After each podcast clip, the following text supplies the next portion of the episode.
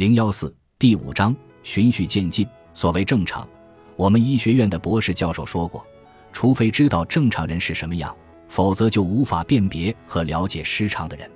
初入医学院的头些天，我们掌握的皮毛知识是，正常人就是体重七十公斤的健康男性。尽管没人这么说过，但这个正常人显然还是个白人异性恋，而且本着刚刚好的原则。既不过分年轻，也不过于老迈。这后三个特点虽然没有明说，但很容易就推测得出。除了人类胚胎学和某些与青年或老年有关的疾病，我们的教科书几乎只关注成年人。在案例研究中，在正常人不具备那些基本常见健康特征的罕见情况下，总会有一种病理学原因，比如妊娠、镰状细胞性贫血症。艾滋病或脑卒中等，为我们解释这种人口统计偏差。在过度肥胖之前，体重七十公斤的正常人就没有经历过儿童阶段。儿童是另一类人，我们过两年才会学到。我当时没有质疑这种框架，他将绝大多数的人视为正常人以外的一类。我们所有人都没有质疑。幸好，对我而言，儿童无疑在医学上还是有一点重要的。哪怕他们在根本上属于非正常的一类，我们从受精开始学习，花了数周听课，分小组讨论病例，用显微镜观察组织，按时间顺序从胚胎学一直学到生理成熟期。我们了解了新生儿、幼儿、儿童和青少年的身体变化及社会心理发展过程。到第二年，我们又学了一遍这些主题。那时开始接触儿童先天和后天性疾病和畸形方面的内容，这些周的课堂学习加上第三年我们必修的儿科轮转实习，意味着我们医学院的所有学生都要在儿童领域花几个月。这听起来像是培养未来医生的完备培训，除非你考虑到儿童阶段在大多数人的一生中占了十四，而短短几个月绝对占不到我们整个医学教育的十四。那时我从未想过，医学上的优先排序是如何选定的，又或者为什么某个年龄段的医疗需求和医疗服务的使用情况不影响医生学习这方面所用的时间。人们认为科学知识是客观的，但它与利用它的人处在同样的社会结构和偏见下。在西方医学史的大部分时间里，对儿童的治疗与对成年人的治疗没有区分。与之并行的是社会对待儿童的方式，即儿童与成年人相比，并没有本质上的不同，只是个头更小而已。因此，一旦儿童能够行走，就会被安排去劳动，而且世界上许多地方至今依然如此。几个世纪以来，他们在绘画中被描绘成身量短小的成年人，衣着和身材比例与成人相同，因此从生理结构上来看，这些画并不准确。十九世纪中期，英国和其他几个欧洲国家通过了童工法案。此后不久，儿童阶段方才成为生命周期中一个更为显著的阶段划分。而科学作为专科应运而生，也是这种更大的社会变革的产物。当时最优秀的医学文献来自大西洋彼岸。美国的医生们虽然知道这个新兴的门类，但并不大感兴趣。那时，照顾孩子是女人的分内事。而医学界是男人的天下，尽管第一批儿科机构早在19世纪晚期就在美国成立，但儿科直到一战前才得到较为广泛的关注。其原因是，当权者意识到，如果减少儿童的死亡数量，国家就能拥有更多士兵。像许多历史故事一样，儿科学的存在既要归功于一些人出于正当理由做了正确的事。也要归因于其他特权阶层为了维护权力和自身地位而做了同样的事。当进入医学界的女性人数从象征性的寥寥数人，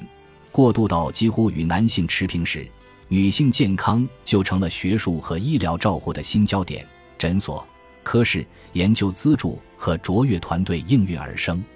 在我的上一届，一九九一级的医学生中。首次出现哈佛医学院学生男女各占百分之五十的情况，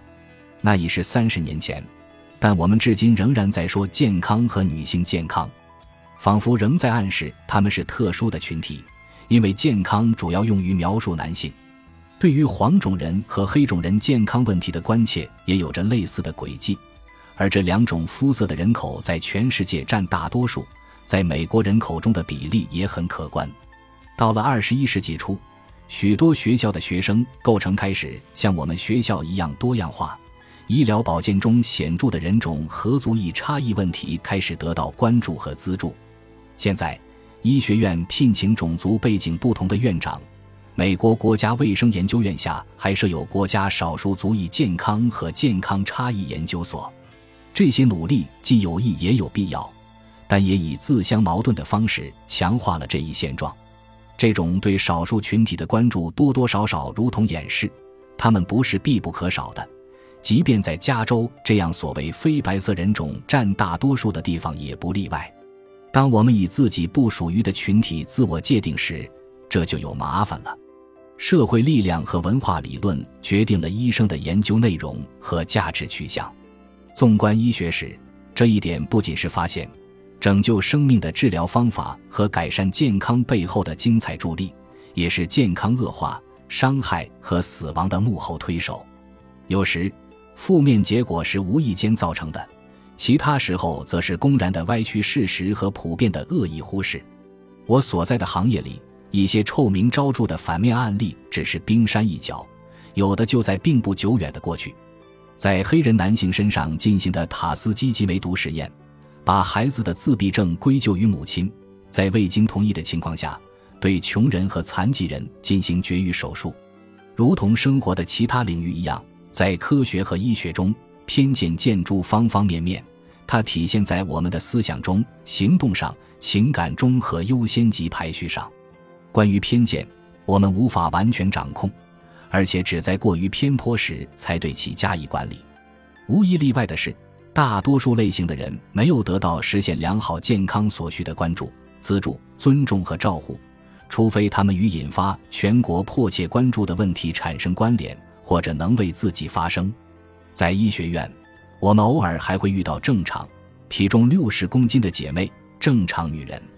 它不常出现的原因是另一门不做明确说明也可以轻易查到的课程。迄今为止，正常女人最重要的意义在于她的性器官、激素和生殖能力，这些确实保证了她在我们的研究中的地位，但显然又不属于大多数医学分科。在我们讨论具有人种或民族倾向性的疾病时，有关的术语几乎总是指向任何非欧洲后裔的人。我们发现。正常人与正常女人之间的差异，正常人与黑种人或黄种人之间的差异，既使医学研究变得复杂，又给患者医疗照护造成了问题。例如，黑种人不像正常人那样对某些主要的高血压药物有反应，而这种无感导致他们罹患脑卒中的风险奇高。同样，正常女人也不怎么显现心脏病手册上那些病征，而经常表现出非典型症状。与正常人不同，这往往导致对他们的诊断和治疗出现危险的延误。人们发现，性别、人种和民族等差异影响着病程、药效、临床护理和健康结果，包括死亡率。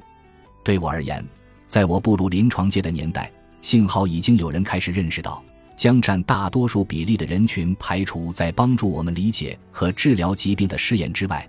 可能并不是什么好主意。正常人的正常毕竟并不普遍。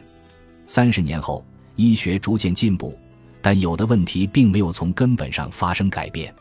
近些年来，当我辗转各地讲学，提到正常人时，医学生都微笑点头，表示认同。尽管现在医学院越来越关注大多数的人类多样性形式，但未来的医生对较为年老的患者仍然知之甚少。而且大多数人几乎从不质疑为什么会如此。我不喜欢那种不假思索的偏见，但我理解它为什么存在。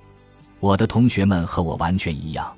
如果有人问我在医学院是否掌握了足够的老年医学知识，我会回答是的。这个问题曾出现在美国医学院协会一年一度的毕业调查中，在最近毕业的医学院学生中，有三十四给出了与我相同的答案。哪怕几乎没有人在获得老年人生理学或护理方面的培训能与我相提并论。问题在于，一个人如果对一个领域知之甚少，就不会意识到自己的无知能到什么地步；而如果对一个社会群体的重视程度不如其他群体，那么对不予重视的群体知之甚少也显得理所当然。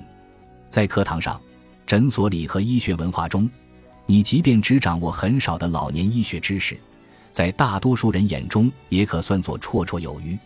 也许正因为如此。现在的美国医学院协会调查中，已经完全看不到“老年医学”“老年人”“老”这些字眼，却尽职尽责地罗列了如此繁多的其他专科和人群。我们一九九二级的学生自认思想开放、思虑周全且富有同情心。我们努力宣传、倡导为得不到充分医疗服务的人群和弱势群体提供更好的护理，对女性和性少数群体的健康给予更多关注。但我们从未想过可能遗漏了某个社会群体，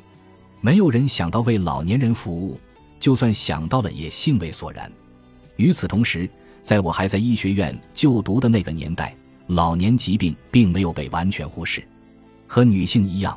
老年人在患上常见疾病时，通常也表现出非典型症状，而且像儿童一样，他们往往会发展出那个生命阶段特有的病症。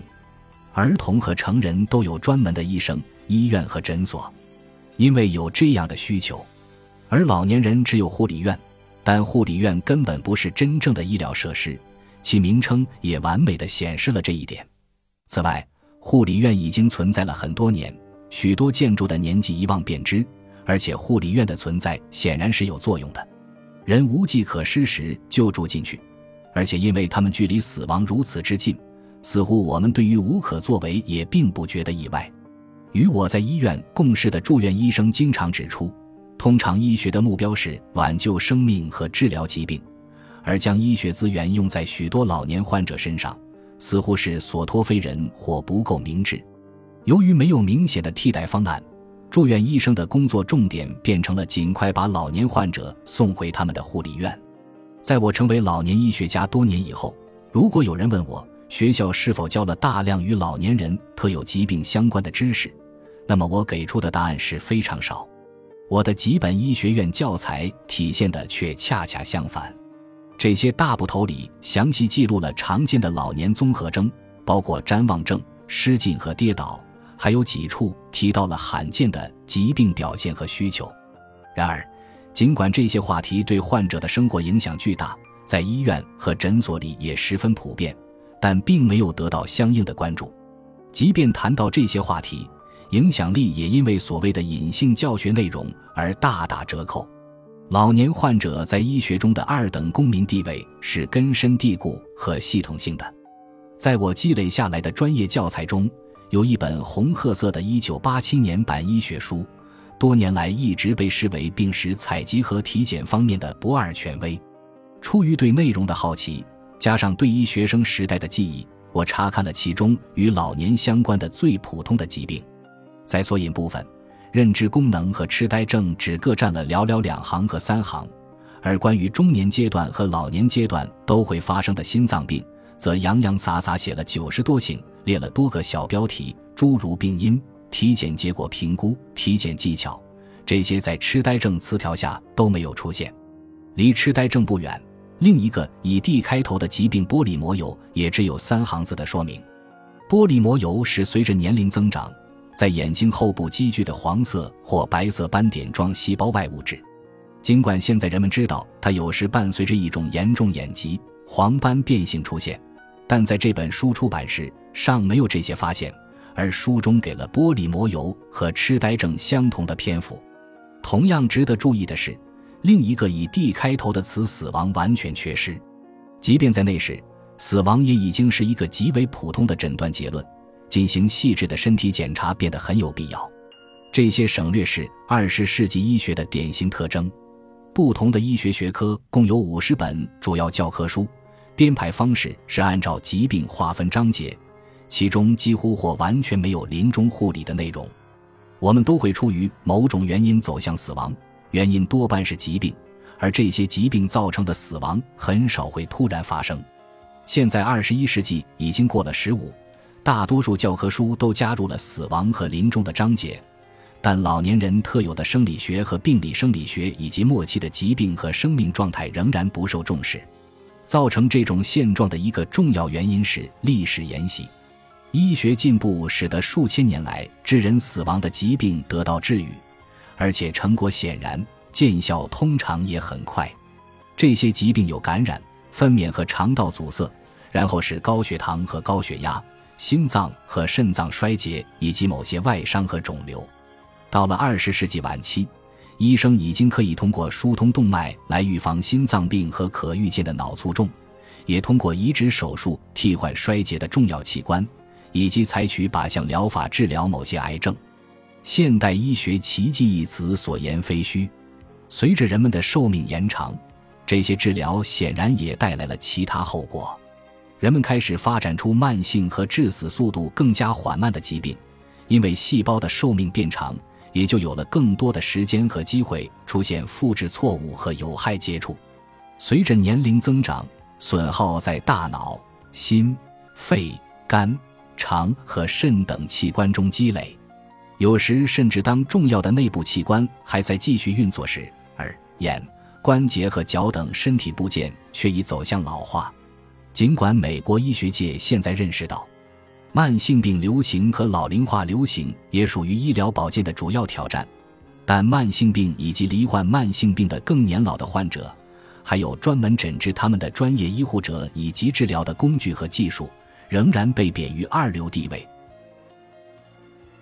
本集播放完毕，感谢您的收听，喜欢请订阅加关注，主页有更多精彩内容。